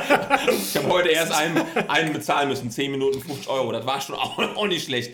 Aber okay, anderes Thema. Ähm, aber das würde ich sagen, man muss es ein bisschen ähm, rechtfertigen, weshalb man es nicht mal will, will auch seinen Ruf wahren und sein Gesicht wahren. Ne? Mhm. Ne? Und diese Kinder, die zur Kommunion gehen, sind irgendwann die Kinder, die vielleicht auch heiraten und, äh, und die Familien, die kennen sich ja auch untereinander. Also man muss schon fair halten. Deswegen auf dem Dorf ist alles ein bisschen günstiger. Köln, Koblenz ist schon mal alles teurer. Klar. Ist, ist klar, aber wie ich schon Ken gesagt habe, wir fahren auch gerne bis nach Köln. Ne? Ja. Also auf jeden Fall machen wir. Und die Bilder sind genau, genauso gut. Vielleicht sogar besser. Wer weiß. Wer weiß, wer weiß. Jetzt hast du ja schon ganz, ganz viele Hochzeiten in deinen ganzen Jahren Ja. Was war denn der, oder gibt es einen ganz besonders schönen Moment, der dir sofort einfällt? Was war der rührendste Moment in all den ganzen Jahren? Oh ja. Ähm, also muss ich schon sagen, ich war ja anfangs, ich muss noch ganz kurz ein bisschen ausschweifen, ich bin nicht der Kirchengänger, ne? Also wirklich nicht. War auch, ähm, bin auch mehr so der Freund von freien Trauungen, wo ich sage, das ist alles ein bisschen persönlicher. Ähm, aber mittlerweile äh, feiere ich Kirchen wirklich, weil das ist was, was so fürs Herz ist, ist das schon Wahnsinn, was da teilweise auf, ähm, aufgefahren von wird. Also Sänger kennt man ja und, äh, und, und, und. Und eine Hochzeit, die vor kurzem sogar war, die fand ich schon sehr, sehr rührend. Ähm, da war praktisch der Vater des Bräutigams oder der Braut im Krankenhaus und der wurde dann wiederum über Livestream praktisch äh, per Kamera zugeschaltet und konnte miterleben und alles. Und der Pfarrer hat auch wirklich damit die, der Person im Livestream noch mitgesprochen und äh, also es wurde alles so wirklich so äh, total mit eingebaut. Fand ich super schön. Das war so eine Sache, wo ich sagte, boah, das ging ja schon ans Herz, wenn du merkst, okay, da ist dann der Papa, liegt im Krankenbett, aber kriegt tro- trotzdem mit, wie dann ist, wie so aus so einer Vodafone-Werbung. Ne? Ja, Kennt man ja, ja, ne? ja. So, aber das mal so live zu erleben, ist schon sehr, sehr schön. Das muss ich schon sagen, ist sehr, sehr schön. Und äh, was ich immer sehr, sehr toll finde, auch bei vielen, ist äh, die Reden der El Eltern. Wenn nachher bei der, bei, äh, vor dem Essen, nach, nach dem Essen, ähm, wirklich dieser Punkt kommt, wo dann der Papa erzählt, äh, wie dann die kleine Lisa groß wird und jetzt einen Mann heiratet und hin und her, das ist schon toll. Also das, das feiere ich sehr und dann stehe ich auch teilweise dann, da muss ich das Display immer ein bisschen höher halten, damit man mich, mich, mich nicht weinen sieht. Aber äh, da muss ich schon sagen, da bin ich auch Mensch und da, äh, da, da, da bin ich dann auch voll drin. Und dann denke ich, okay, boah, kann ich richtig mit, mitfiebern, wie jetzt äh, äh, ja, die Frau praktisch aus, aus dem ähm, Elternhaus getragen wurde und jetzt praktisch äh, erwachsen wird. Also, also wenn man es mal kurz sieht, ne? aber es ist dann schon sehr sentimental. Also das finde ich schon toll. Also das ist, das macht es auch aus, glaube ich. Das macht Hochzeiten aus. Ähm, Hochzeiten, ganz kurz mal umschrieben, ist ja der goldene Käfig für, für Fotografen. Man, äh, wenn man es macht, macht man es fast zu 100 Prozent und hat kaum noch Zeit für alles an, andere. Das merke ich also jetzt erst zu Corona-Zeiten, merke ich es, äh, ähm, dass es so ist, dass man auf einmal Zeit hat für auch andere Aufträge. Aber sonst in der Hochzeitssaison, ich mache in der Saison ungefähr, also im Jahr so zwischen 35 und 50 Hochzeiten. Das heißt Freitag, Samstag, vielleicht auch mal Montag und Dienstag. Ähm, das heißt, man ist rund um die Uhr praktisch fürs Brautpaar da und bereitet vor und entwickelt und bearbeitet. Das heißt, es ist schon ein sehr goldener Käfig, macht aber Spaß. Weil du bist dann irgendwie Teil der Familie, du bist dabei, das ist wie auch wiederum das Vor Vorgespräch wichtig, dass man weiß, man kann da auch als Familienmitglied reinrutschen, das passt dann auch. Und das ist so das, was ich feiere. Ne? Also wirklich, du kommst da rein, die strahlen dann schon, wenn du schon selbst strahlend auf, auf so zugehst, dann lernst du den Papa kennen und, und dann kommt er meist dann, Jung, mach gute Fotos, sonst muss ich selbst, selbst machen. Das ist dann schon, äh, schon irgendwie toll. Also das finde ich schon spitze und das macht's aus, glaube ich. Das ist Hochzeit, das ist wirklich, man lebt den Tag, man feiert mit, man bespaßt die, man wird selbst bespaßt. Äh, das ist geil. Ja. Das ist was, gibt es, glaube ich, im Fotobereich nur dort. Ähm, auch wenn es sehr spannend ist, äh, sehr nervenzerreißend, äh, sehr. Äh, was passiert? Nee, nichts passiert, nichts passiert. Ähm, auf jeden Fall, das ist so die Sache, dass man sagt, ähm, das ist wichtig. Ähm, man hat viel Verantwortung, aber man hat an dem Tag auch viel, viel Spaß. Und das äh, in der Wa- Waage gesehen ist das wirklich lustiger, als dass es stressig ist. Und das äh, ist so das, was, was. Ich bin nicht total abgeschwiffen, ich weiß gar nicht, wo wir waren. Wie war eigentlich die Was, Frage? was der schönste Moment auf Hochzeit? Der schönste Moment, ja. Aber, äh, es gibt keinen direkten schönsten Moment. Hochzeiten an sich sind irgendwie cool, stark. Schöne Momente immer weiter. Gut. Also ihr merkt, Bernhard ist ein absolut hoffnungsloser Romantiker. Und zu dem Thema, Ja, was der Bernhard angesprochen hatte, diese persönlichen Magic Moments, da machen wir auch noch eine ganz eigene Folge Ja, zu. wir machen mal so ein Special. Ein, ein Special, Oh ja, das wäre cool. das machen wir. Ja, das machen wir. Das ist das gut. machen wir. Das- Eigentlich wäre das an Weihnachten angebracht, Vielleicht können wir, uns, können, können wir euch auch in den Bann ziehen, so ein bisschen. ja, Ja, das machen wir ja Weihnachten. das, das, das machen wir Weihnachten. genau, wir machen ein ein Weihnachtsspecial. Das ist gut. Aber ganz kurz, also ich nenne diesen Bereich Storytelling. Das ist für mich Storytelling, wenn man die Geschichte des Brautpaares erzählt. Und Bernhard hat es schon angesprochen, das kann man zum Beispiel mit solchen Reden machen, das kann man machen, indem man den Vater live dazuschaltet, das kann man aber auch in der Deko unterbringen, indem man zum Beispiel überall äh, Fotos ausdruckt, alte Fotos, wenn man da einen Farbfilter drüber legt und die auf Fotopapier druckt, sehen die fast aus wie Polaroids. Die kann man überall verteilen, man kann Da kommt jetzt der irgendwelche, irgend, irgendwelche Liebesbriefe äh, auf irgendwelchen Tischen verteilen, was auch immer. Aber das ist immer so der Punkt oder das A und O, was ich immer betone mit all unseren Brautpaaren, egal ob wir äh, dort als DJs sind, als Hochzeitsplaner. Erzählt eure eigene Geschichte, baut eure Story auf, die Leute kommen nur wegen euch, nehmt sie sofort in den Bann, wenn sie reinkommen und zieht das von vorne bis Ende durch, weil dann habt ihr eine ganz persönliche Hochzeit und dann kann es nur noch emotional werden und es Genau. kann nur wirklich schön werden. Ähm, ein Tipp für alle Brautpärchen: feiert diesen Tag. Es, es gibt hin und wieder Bra Bräute, sind meistens die Bräute, ich will jetzt nicht diskriminierend sein, aber es sind meistens die Bräute, die sind so perfektioniert, dass es dann Fehler gibt bei Hochzeiten, die die Braut wirklich so rausreißt, was dann wirklich wieder schade ist. Ähm, kurzes Beispiel rausgezogen, kommt öfters vor, vielleicht auch ähm, ähm, in dem gleichen Zeitraum, ein Fehler im Kirchenheft kann eine Braut das, das, dazu bewegen, dass die ganze Zeit schlecht gelaunt ist bei der Trauung, dem wichtigsten Moment in ihrem Leben, weil ein Rechtschreibfehler ir- irgendwo drin ist oder ein Wortdreher oder wie auch immer oder eine Zeile vertauscht. Liebe Bräute, Brautpärchen, genießt den Tag. Es werden Fehler kommen, es werden Probleme auftauchen, ignoriert sie einfach. Dafür habt ihr zur Not auch eure Trauzeugen. Sagt hier, kümmere dich mal drum. Der eine ist schlecht gelaunt, fragt mal, was er hat, aber macht nicht selbst den Fehler und sagt hier, ihr müsst ja jetzt äh, demjenigen, der äh, das ähm, Kir- Kirchenheft gemacht hat, erstmal im Mund fahren. Lasst es sein. Ignoriert die Fehler, feiert den Tag, der ist teuer genug und ihr seht vor allen Dingen auch viel entspannter aus, auch auf den Bildern, weil man sieht es direkt. Also steht das von, von, von vorne direkt, ob die Braut es gerade ein Problem hat und auch wenn die zwei diskutieren vorne und das, das macht euch den Tag kaputt und das ist äh, totaler Quatsch. Also da kann ich nur empfehlen, genießt es. Viele, viele Fehler kommen, außer die Hochzeit ist natürlich bei Herzenswunsch geplant, dann tauchen fast nie Fehler auf. Äh, dann gibt es keine Fehler. dann gibt es keine, Ganz es ist einfach Ganz perfekt. klar. Ähm, aber, aber, aber, aber ansonsten ist es so, dass äh, einfach genießt den Tag. Ja, also es passiert natürlich auch, äh, wenn wir eine Hochzeit planen, immer mal wieder, dass äh, Kleinigkeiten Ja. passieren, das ist ganz klar. Liegt auch nicht immer in der Hand des Hochzeitsplaners, sondern dann an einzelnen Dienstleistern oder wenn ein Gast schlecht gelaunt ist, Nicht ist halt ein. Gast schlecht gelaunt. Aber ähm, wir versuchen es natürlich so zu machen, Genau. dass ihr einfach von dem Fehler gar nichts mitbekommt und dass es dadurch so wirkt, als wäre Ja. alles perfekt. Genau. Ich muss dazu sagen, der Ken drückt die ganze Zeit irgendwelche Knöpfe. Ich weiß, Ja, ich- ich will. hab- vielleicht geht ich hab- eine Falltür auf und ich falle einfach runter. Ja, ich habe gerade die Aufnahme mal äh, zwischengespeichert. Nicht, dass wir den Fortschritt verlieren, weil irgendwelche Akkus leer sind. Äh, Ach so. deswegen war hier äh, ja, mal kurz fünf Sekunden Pause. Also es ist nicht die Falltür. das fällt aber am Dank. Ende gar keinem. Das wäre jetzt gar keinem aufgefallen, Bernhard, weil ich Aber hätte wir das wollen jetzt euch ja geschnitten. mitnehmen, Aber wir wollen euch ja mitnehmen. abläuft. Ist ja alles live, was wir hier machen. Ist ja nichts gefaked. Genau, wir, wir sitzen eigentlich an einem Busbahnhof. Man, man, man sieht das so nicht. Wir haben das so schön ausgeleuchtet.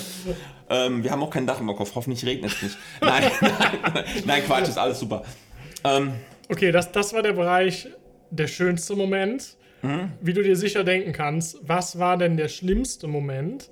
Und was waren auch, oder was sind aus deiner Sicht, du kriegst es ja auch ganz viel mit, dass irgendwelche Hochzeitsspiele gespielt werden, dass irgendwas geplant wird, was auch immer, völlig egal. Was sind in deinen Augen die größten Planungsfehler, die Brautpaare machen können? Oder worauf sollte man besonders achten, dass man das eben nicht macht? damit die. Hochzeit äh, cool wird. Also ich zum Beispiel, um da mal einen Anreiz zu geben, ich empfehle als DJ immer Ken wenn, wenn Einlagen geplant sind. Also Einlagen können zum Beispiel sein Reden vom Brautvater, die sind immer super. Also wenn irgendwer eine Rede hält, das ist meistens super, solange die Reden nicht länger als fünf bis zehn Minuten im Einzelnen dauern. Ansonsten, ich persönlich bin überhaupt kein Freund von Hochzeitsspielen. Ich weiß, dass es Brautpaare gibt, die das cool finden, aber das steht und fällt auch immer mit der, Loca äh, mit, mit der Gesellschaft. Wenn ihr wisst, eure Gäste sind cool drauf und so, dann kann so ein Hochzeitsspiel auch gut kommen. Ich habe aber schon viel zu oft erlebt, dass äh, es Hochzeitsgesellschaften sind, die ein bisschen verklemmt sind, die ein bisschen äh, spießerhaft sind, was auch immer. Und wenn man dann ein Hochzeitsspiel macht, dann ist das unglaublich aufgesetzt und keiner hat so richtig Bock drauf und es ist einfach nur ein Programmfüller.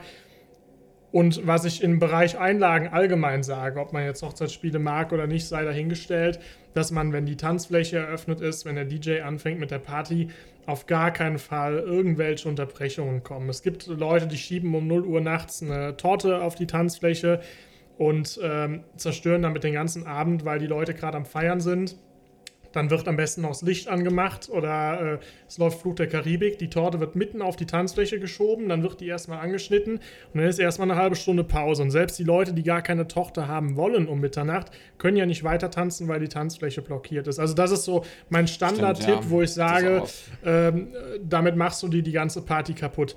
Gibt es einen Tipp, der dir einfach einfällt oder was, was du schon mal auf einer Hochzeit erlebt hast, wo du dir gedacht hast, oh Mann, damit haben sie sich nicht unbedingt einen Gefallen getan. Ähm, genau. Ähm, den ersten Punkt hatte ich ja schon eben genannt, der Fehler des Fotografen, wenn er mit der Brautpaar zu lange weg ist. Empfehle ich gar keinem, weil eine Stimmung kann kippen, kann sogar sehr schnell kippen und die kriegt man auch nicht mehr aufgefangen, außer man hat einen richtig guten DJ. Ich kenne eine Adresse. äh, der kriegt das vielleicht wieder rausgerissen. Aber ähm, nee, generell ist es so, dass man da schon aufpassen soll. Es kann sehr schnell kippen. Das heißt, macht nicht zu viele Spiele, macht am besten ein oder zwei. Ähm, plant vielleicht Reden ein, lasst lieber die ganzen Freunde, Bekannten, Brautjungfern ähm, äh, oder Trauzeugen eine, eine, kurze Rede halten, äh, was Schönes. Ähm, ein kleines Video äh, bringen, das bringt in meinen Augen viel mehr wie irgendein Spiel, wo Schnaps getrunken werden muss oder im Kreis gerannt werden muss oder oder oder. Bei meiner eigenen Hochzeit haben wir zwei Spiele gemacht, die waren aber auch lustig. Äh, das waren aber auch nur zwei, zwei, zwei Spielchen, die waren dann auch okay. Ne? Ähm, also das, das war trotzdem schön, hatte eine wundervolle Hochzeit mit einer ganz tollen Frau. Ähm, auf jeden Fall ist es so, dass ähm, das äh, es so ist, das macht nicht zu viele Spiele und macht nichts, was zu langatmig wird, ne? dass man erstmal Wartezeiten hat, wo dann nichts passiert wo die Leute vielleicht irgendwas nicht richtig sehen. Also wenn, wenn müssen die, wenn was passiert, müssen es auch alle sehen können, äh, dass die auch mitleben können. Ne? Also, mhm. also muss nicht irgendwie die letzte Reihe, dass die auf einmal die Decke anguckt und äh, hört nichts, sieht nichts. Also da passt ein bisschen auf. Ähm, ja, das ist so mein ein Tipp, weil man muss ein bisschen immer wieder die Stimmung am Laufen halten. Dafür sind da eigentlich die Dienstleister da. Ihr als Brautpaar nicht, äh, sondern das ist mehr so ein Appell an die äh, Leute, die das planen ähm, Hochzeitsplaner, Trauzeugen, Eltern, macht da nicht zu viel. Fürs Late-Night-Programm ein Spiel, ein schöner Film, eine schöne Rede, tanzen, das sind so die Sachen, die reichen. Und danach kann man natürlich noch Fotobox. Ich kenne einer vermietet auch Fotoboxen fürs Late-Night-Programm. ähm, auf jeden Fall, nee, also da würde ich schon sagen, da passt, passt ein bisschen auf. Macht nicht zu viel, immer so ein bisschen und ähm, weiter auch praktisch das, die Brautjungfern ein, beziehungsweise die Trau Trauzeugen ein, dass man das vielleicht auch nicht möchte.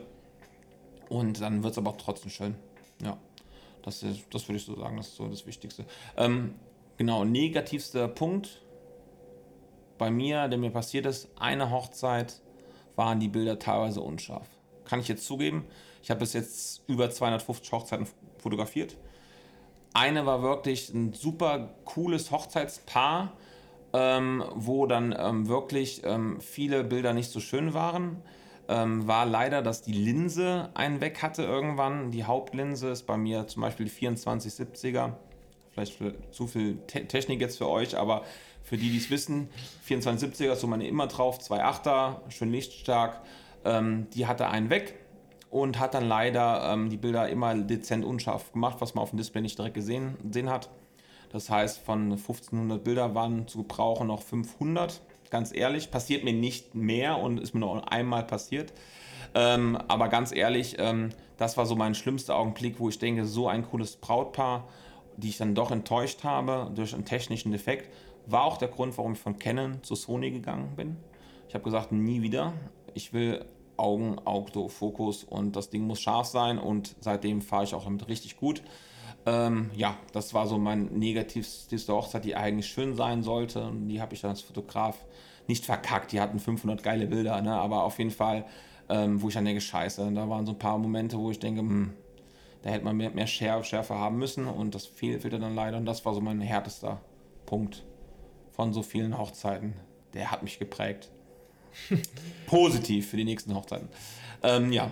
Ja, man, also ich meine, man entwickelt sich ja auch letztlich und man hat ja auch zum Beispiel, oder du, durch, durch solche Erfahrungen lernst du ja auch irgendwann, dass du sowieso immer eine Backup-Kamera hast, zehn Objektive und solche Geschichten. Die, hat, die hatte ja. ich da auch. Und es ging ah, ja wirklich okay. darum, dass man den Punkt hat, man hat sie nicht gesehen auf dem Display. Ne? Ah, okay. also, also man schaut zwar nach, immer zwischendurch, mhm. ganz, ganz kurz erklärt als Fotograf, du guckst halt nach, ob das schafft, äh, ob, ob die Schärfe passt.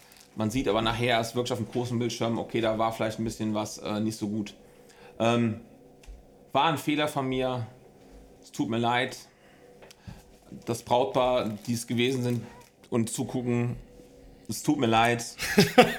äh, ich habe euch trotzdem lieb und ähm, ja, aber äh, wie gesagt, da konnte ich mich nachher auch einigen und das war auch alles nachher gut. Aber das hat mich wirklich geprägt, auch positiv geprägt, weil man lernt eigentlich nur von Kritik und von Fehlern und das war ein Fehler, der mir nicht nochmal passieren wird.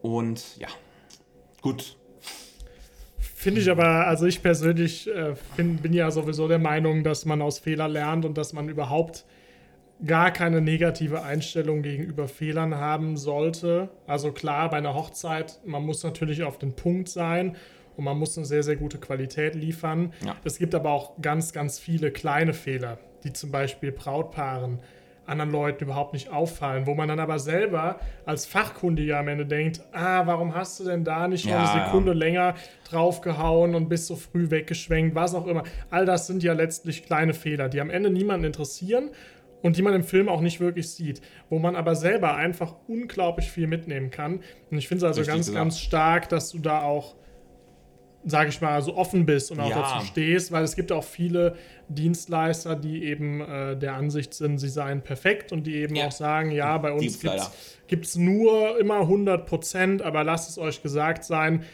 Bernhard und ich haben wirklich einen extrem hohen Qualitätsanspruch und den erfüllen wir auch, aber es gibt keine hundertprozentige Perfektion bei nichts und niemandem. Jeder, ja, also das, das, das, gibt es einfach nicht. Von dieser nein. Illusion muss man sich lösen und das ist auch genau das, was ich meine.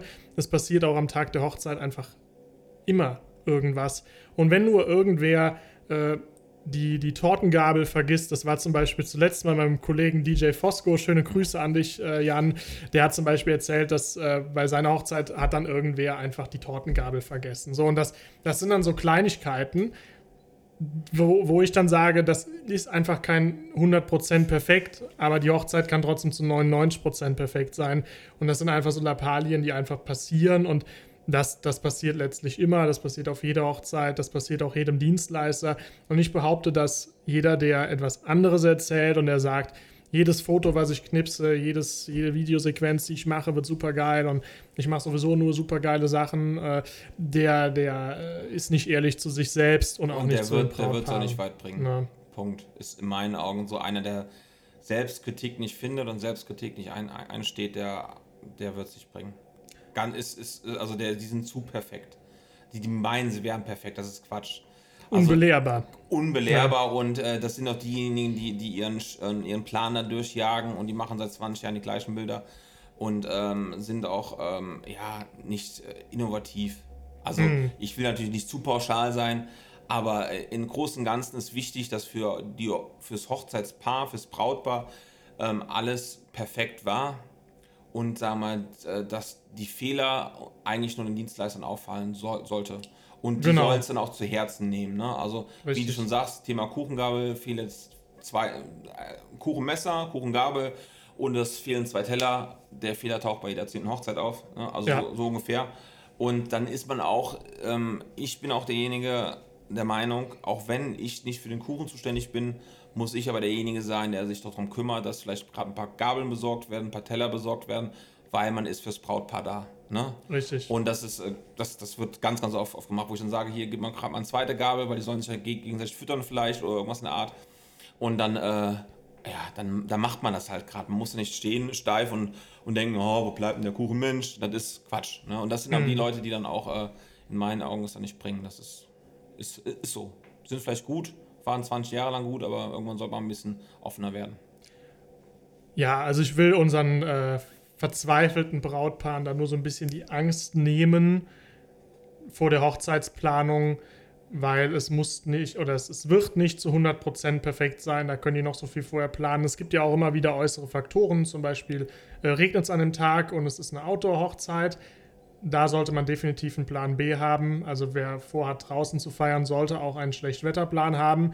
Äh, ansonsten, wenn Plan B nicht funktioniert, kommt Plan C. Und wenn man diese oder wenn, wenn man nicht alles planen kann oder irgendwas Unvorhergesehenes passiert, dann muss man einfach cool bleiben, entspannt bleiben und improvisieren. Also ich höre das immer wieder von äh, Gästen, von Brautpaaren, ähm, wo auch Fehler passieren, für die ich zum Beispiel nichts kann. Wenn ich als DJ auf einem Abend bin, dann passieren ganz oft irgendwelche Sachen, für die ich überhaupt nichts kann, wo, also für die ich auch gar nicht zuständig bin, die aber trotzdem in irgendeiner Form in meinem Verantwortungsbereich ja. liegen, zumindest mittelbar, weil ich bin ja für die Stimmung am Abend zuständig. Und wenn jetzt irgendwas vorher passiert, weswegen jetzt die Leute schlecht gelaunt sind, was auch immer, das Essen hat zu lange gedauert, war kalt, die sind jetzt in irgendeiner Form äh, schlechter gelaunt als vorher, was auch immer, kann ich natürlich auch überhaupt nichts dafür, weil ich das Essen nicht beeinflussen kann. Trotzdem obliegt es meinem Verantwortungsbereich, die Leute jetzt irgendwie zum Tanzen zu bringen. Und ja, wie gesagt, wenn Plan B nicht funktioniert, Plan C, ansonsten improvisieren. Und was ich ganz oft von Brautpaaren gesagt kriege, ist, dass ich ein sehr entspanntes Gemüt habe oder das zumindest so ja. ausstrahle. Also manchmal bin ich innerlich total gestresst und habe alle möglichen Ideen und denke mir, ah Mist, äh, was machst du jetzt? Oder äh, Brautpaar hat irgendwie was vergessen. Das ist so, wie du sagtest, äh, Braut hat den Schirm vergessen, es regnet auf einmal, kein Problem, Bernhard geht zum Auto, hat einen dabei. Genau. So Sachen habe ich natürlich auch, aber es gibt auch Situationen, wo man äh, improvisieren muss und hat so Backup-Pläne vielleicht nicht. Und dann ist es einfach wichtig, so eine gewisse Ruhe auszustrahlen, cool genau. zu bleiben und sich da selbst überhaupt nicht von beeinflussen zu lassen und vor allem nicht die Laune an dem schönen Tag nehmen genau, zu lassen. Genau, also das, das äh, schön gesagt auch meine, äh, mein Ding oder mein Plan ist halt generell, man ist nicht nur der Fotograf und macht steif seine Fotos, sondern man ist da in dem Falle die Vertrauensperson, man ist der Animateur, man ist äh, der hilfsbereite Kerl, der dann auch äh, Fehler sieht und Fehler äh, im Hintergrund äh, bereinigt, weil man ist fürs Brautpaar da und die genießen ihren Tag.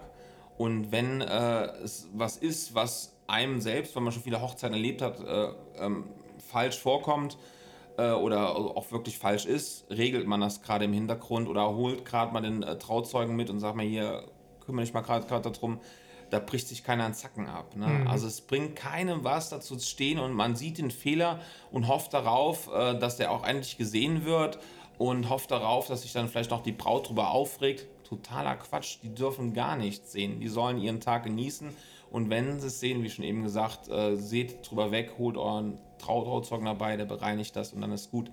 Aber ähm, also es ist nicht mehr wie früher. Wir sind, äh, also ich bin ja Quernsteiger, kennen ja, das ist auch so ein Allrounder. Ähm, wir gucken aber auch anders. Ne? Also wir agieren anders und äh, das ist mein, kann ich allen Fotografen empfehlen, seid für euer Brautpaar da nicht nur fototechnisch, sondern in allen Bereichen. Punkt. Ist so. Ja, ja, also das ist äh, nicht nur ein Backup, sondern auch was man sieht. Und wenn da eine Kuchengabel fehlt, dann besorge ich Kuchengabeln. Wenn die Braut einen riesen Fleck am, am Kleid hinten hat, dann hole ich Lappen, spüle und mache da einen Fleck raus, wenn es geht. Äh, oder hole mir Hilfe von der Trauzeugin äh, oder Haare, wie auch immer. Also, mhm. ähm, also alles. Alles, was irgendwie als Fehler auftritt, man sieht es direkt bereinigen. Nicht darauf warten, dass ein anderer sieht oder darauf warten, dass vielleicht sogar noch die Braut sieht, direkt bereinigen und am besten auch gar nicht erwähnen. Also einfach, Richtig. ja, also man muss, man muss, man muss sich da keinen Schul Schulterklopfen jetzt abholen und sagen, hey, ich habe jetzt zwei Kuchengabeln besorgt, äh, der Caterer war scheiße. Quatsch. also einfach machen und gut ist. Und dann ist dafür ist Richtig. man da, dafür kriegt man sein Geld, nicht nur für die Fotos, sondern weil man fürs Brautpaar da ist. Richtig. Ja. Und die Gäste, das ist zumindest meine Erfahrung, die interessiert es meistens überhaupt nicht. Also egal was passiert und wie schlimm es ist. Die Gäste sind da meistens entspannt nur das Brautpaar wird manchmal unentspannt, wenn irgendein Fehler passiert. Und deswegen geht einfach so ein bisschen mit der Devise ran, cool bleiben, alles Ja. wird gut, weil die Leute, die scheren sich darum überhaupt nicht. Da, da habe ich auch an der Stelle noch eine ganz, ganz kleine Anmerkung. Wir hatten zum Beispiel einmal ein Kinderchorkonzert betreut von den Zisner Bengel und das war eine sehr interessante Erfahrung, weil wir hatten, waren dort nämlich in der Halle, das war eine Riesenanlage, die wir da aufgebaut haben, das war ein 400-Mann-Konzert, äh, Starkstrom, alles gelegt und so weiter und so fort. Ja, und dann ist einfach eine halbe Stunde vor der Veranstaltung der komplette Strom ausgefallen. Und auch im ersten Set ist der Strom ausgefallen, zumindest mal von einem Teil der Anlage, nämlich von dem Teil, der an dem Starkstrom hing. Hat sich im Nachhinein herausgestellt, dass einfach das Stromnetz von dieser Halle nicht ausreichend war. Da gab es zwar alles Mögliche an Anschlüssen, die haben aber eben nicht das gebracht, was das sie hätten bringen war. sollten. Das war ein sehr altes Elektriknetz, die hatten dann noch zehn Würstchenwärmer dran und so weiter. So, und dann ähm, hatten wir da im ersten Set echt Probleme. Und ich natürlich auch sofort total gestresst und so weiter. Hab mir gedacht, was sollen denn jetzt die Leute denken und so. Und im Nachhinein war es dann so, es ist überhaupt niemandem aufgefallen, weil wir hatten nämlich den kleinen Teil der Anlage mit den ja, hinteren Lautsprechern und den seitlichen Lautsprechern sozusagen an, an einem eigenen Strom, der lief weiter und es war quasi nur, waren quasi nur die Subwoofer und die, äh, die Bühnenlautsprecher, die dann so ein bisschen ausgegangen sind. Und das ist den Leuten im ersten Set überhaupt nicht aufgefallen. Es gibt vielleicht fünf Leute im Raum, denen ist es aufgefallen. Die hat es aber überhaupt nicht interessiert und die haben sich auch nicht gedacht, was ist das denn jetzt für eine Technikfirma oder warum kommt das? Da konnte ich ja auch nichts für. Aber es hat tatsächlich auch niemanden interessiert. Und seitdem gehe ich an die Sachen auch viel, viel entspannter ran. Wir konnten das Problem innerhalb von zwei Minuten lösen. Das war auch nicht unsere Schuld. Äh, alles war gut, ja. Aber da habe ich mir in dem Moment natürlich auch, äh, wer weiß, viele Gedanken gemacht. Und irgendwann kommt das einfach im Eventbereich, dass man äh, da einfach so eine Genau. gewisse Tiefenentspanntheit kriegt und äh, dann einfach gut improvisieren kann. Okay, bevor wir uns da weiter verlieren, die aller, allerletzte Frage. Wir haben. Äh, warte mal, ich, Ja. ich, ich, ich greife es noch, grad noch mal ganz kurz auf. Wie der Ken auch schon sagte, seid entspannt, auch als Dienstleister. Und wenn was passiert, bringt es mit Humor rüber. Sollte jetzt, keine Ahnung, der, Genau. Ton, der Ton weg, wegreißen, wäre das erste, was mir einfallen würde. Ich konnte der Braut nicht mehr zu, zuhören, wir machen erstmal den Ton aus. So als, als Lust, lustigen Spruch aus dem Hintergrund. Äh, die einen werden empört, die anderen, an, an, hätten Lacher, aber bis die ersten schnallen, was passiert ist, läuft der Ton wieder. Also Mhm, einfach äh, gechillt rein und locker und wie gesagt, nicht gestresst wie ein an, angeschossenes Huhn darum umrennen, egal in welch, welchen Dienstleistungsbereich, sondern ähm, meistens, wenn man das schnell unter der Hand äh, regelt, das Problem, fällt es keinem auf. Genau, Genau. nimmt es mit Humor. Humor ist immer Humor das ist Mittel gut. der Wahl. Humor, Sarkasmus, das ganze Brett kann man auffahren an der Stelle. Immer weiter. Gut, okay. Okay, äh, werden wir mal wieder ein bisschen ernster Genau. Humor. Die aller, Seriosität. aller, allerletzte Frage. Wir haben jetzt, wir haben jetzt Bernhard kennengelernt als Person, als Fotograf und so weiter. Was mich jetzt noch interessieren würde, was sind denn deine persönlichen Ziele für die nächsten fünf Jahre? Weil das Thema Ziele ist für uns ein sehr wichtiger Punkt hier in diesem Podcast. Ich werde auch nochmal darauf zu sprechen kommen. Ich hatte zuletzt noch einen Blogpost geschrieben, dass wir jetzt ein Jahr alt werden. Herzenswunsch wird also ein Jahr alt, die Agentur. Und habe dort eben auch so ein bisschen was, so ein bisschen was von unseren äh, Zielen erzählt, was wir noch so alles vorhaben und so weiter. Und ich persönlich finde das einfach so unglaublich wichtig, dass man eine Vision vor Augen hat, äh, auf die man hinarbeiten kann. Und deshalb interessiert mich das, was sind denn deine Ziele für die nächsten fünf Jahre? Meine Ziele. Also man, äh, man schaut zurück, ähm, was man erreicht hat. Also wie gesagt, ich bin seit ein paar Jährchen dran. Ähm, habe jetzt äh, soweit äh, meine Ziele immer sehr schnell erreicht. Beziehungsweise war überrascht, dass man so überhaupt sowas so schnell erreichen kann. Ähm, bin da sehr glücklich und meine zukünftigen Ziele ist, ich habe jetzt aktuell, bin ich zu dritt wieder, beziehungsweise in Zukunft zu dritt ähm, mit einer Angestellten, mit einer Azubinchen. Das Ziel ist, dass diese drei, also diese zwei extra Personen auch schön harmonisch unter einen Hut bekomme und damit mein Ziel vielleicht noch größer ausbauen kann, beziehungsweise erreichen kann. Das ist mir sehr, sehr wichtig, wichtig, dass das klappt. Das ist für mich auch Neuland, zu sagen, okay, Arbeit abzugeben, äh, muss man auch lernen. Ganz klar. Also der erste Schritt Selbstständigkeit ist schon mal krass, äh, Selbstverantwortung zu nehmen und dann irgendwann gibst du hier wieder die Verantwortung ab. Ne? Das ist so dein Sch- Schritt zwei. Und der ist bei mir gerade aktuell, wo ich sagen will, das will ich als Ziel erreichen, dass ich auch als Chef gut bin, nicht nur als Fotograf. Ähm, dann ist die Sache, ähm, ich möchte natürlich auch äh, die aktuelle Zeit überstehen, die wir haben. Also ich erwähne es nochmal, Corona ist für uns Dienstleister scheiße. Aber ähm, wir wollen nicht jammern, wir haben es trotzdem geschafft. Also wir machen trotzdem unseren Weg. Und, und wir äh, nehmen Podcast auf. Und wir nehmen Podcast auf. Also das können wir uns noch leisten, gerade so. Genau, und nur durch die Lichtverhältnisse wirken wir so nah zusammen. Ist eigentlich viel weiter. Ja, genau. Genau. Genau. Genau, okay, gut. Wir haben das, äh, wir, das wir reißen sich genau bearbeitet. Genau wir waren eigentlich in unterschiedlichen Räumen. Genau, das ist eigentlich nur eine Bildbearbeitung. genau, wir waren ja beim Busbahnhof eben. Ne? Einer sitzt links, einer rechts. Okay, auf jeden Fall ist es so, ähm, wo war Schinken? Ah, genau, Ziele. Ähm, genau, mein Ziel ist, mein Studium vielleicht nochmal zu vergrößern, irgendwann in fünf Jahren, würde ich gerne noch eine Stufe weitergehen und wirklich was Größeres aufziehen mit noch vielleicht ein, zwei weiteren Mitarbeitern, maximal fünf, dann ist aber auch Schluss.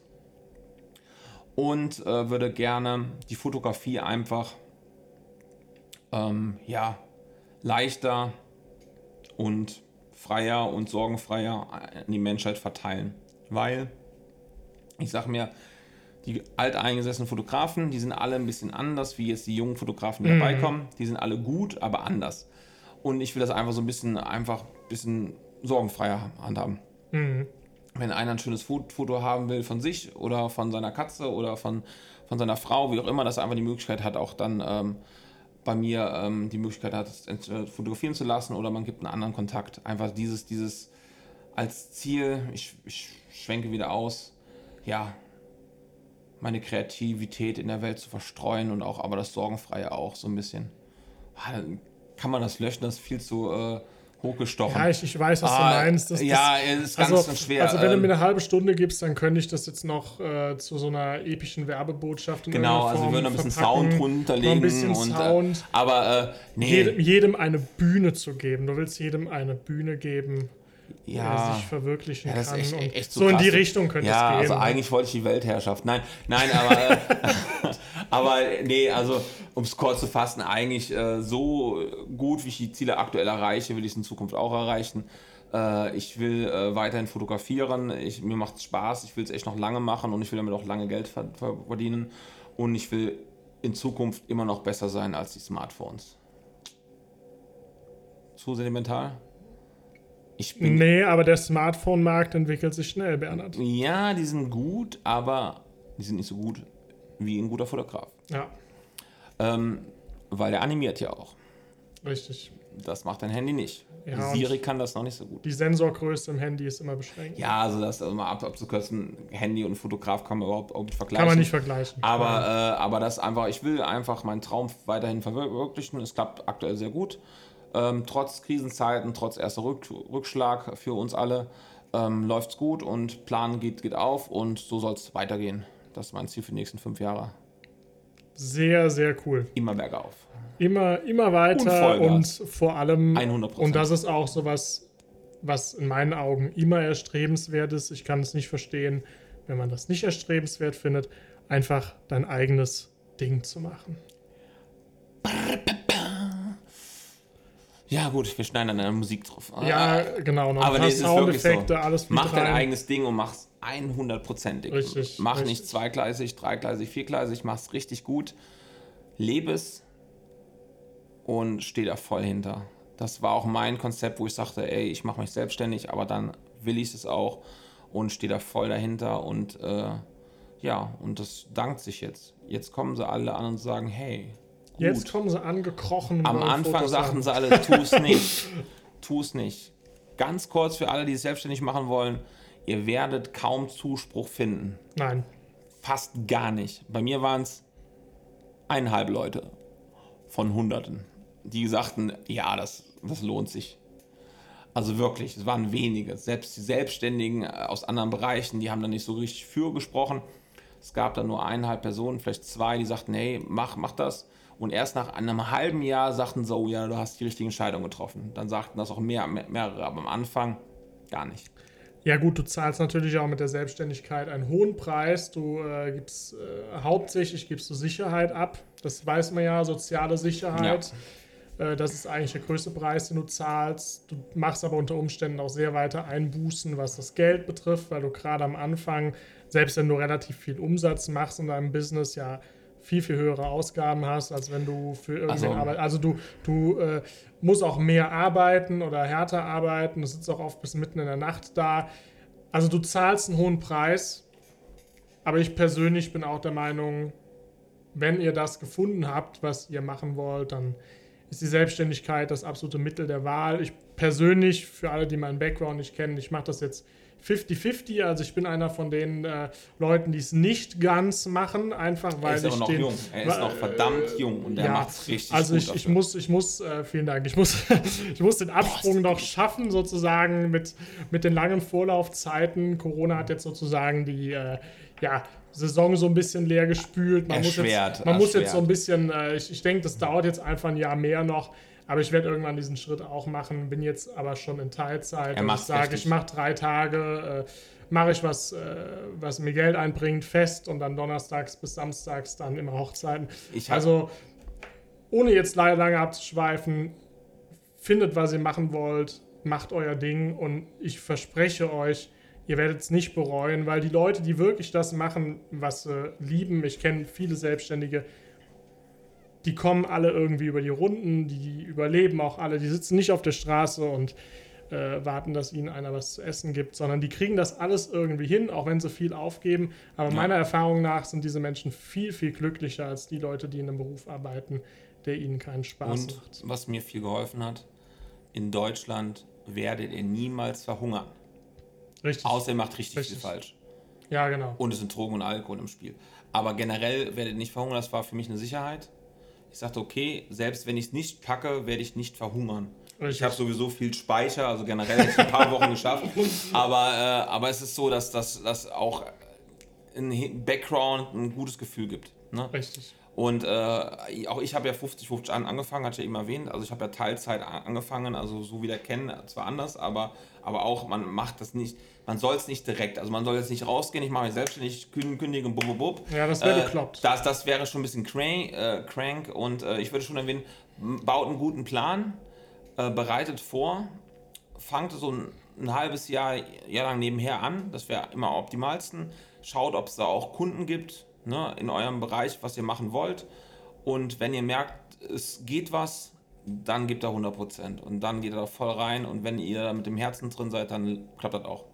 Also ich glaube, ich kenne keinen, der auf der Straße sitzt, weil er mit dem Herzen irgendwas, äh, nee, Definitiv nicht. Nee, ich glaube nicht. Nee, also, also ich, es wäre ja mal so, so mal eine Statistik, ob die wirklich äh, auf der Straße leben, keine Ahnung, was für einen Background sie haben, ob das äh, Selbstständige oder Arbeitnehmer, wir, wir schweigen Aber zu ich, sehr aber ab, ich, aber ich glaube, das ist auch nicht unsere Aufgabe. Das ist nicht unsere Aufgabe, machen. aber riskiert's, riskiert's. Richtig, riskiert's. Wir schneiden das raus mit dem Ganzen auf der Straße. Wir riskiert's.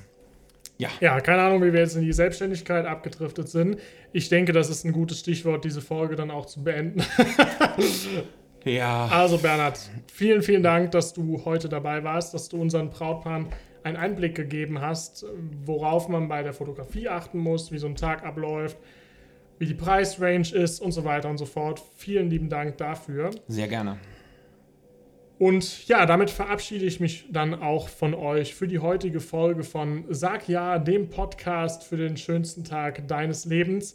Wir haben dieses Interview nochmal in unserem Herzenswunsch-Blog, also www.herzenswunsch-events.de slash blog zusammengefasst. Da kann man sich also die wichtigsten Stichpunkte auch nochmal anschauen. Man muss also nicht oder hätte nicht mitschreiben müssen.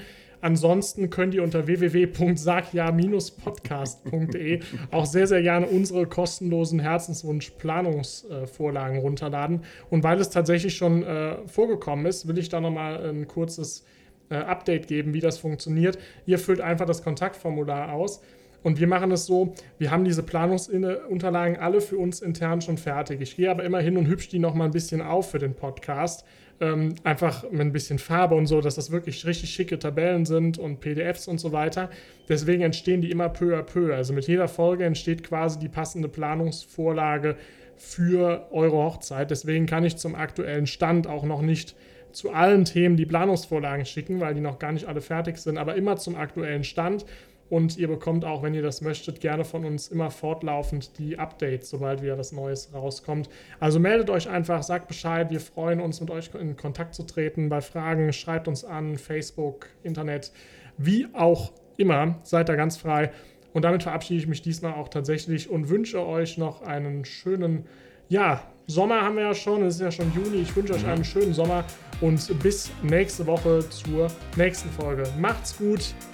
We celebrate love. Love, genau. Abschließend von mir, nur weil ich Würde zweimal gesagt habe, brauchte sie nicht zweimal schreiben. Denk mal drüber nach. Denk mal drüber. Ähm, gut, von mir auch schön. Ganz großen Dank für die Einladung, war sehr cool. Und äh, ja, we celebrate love.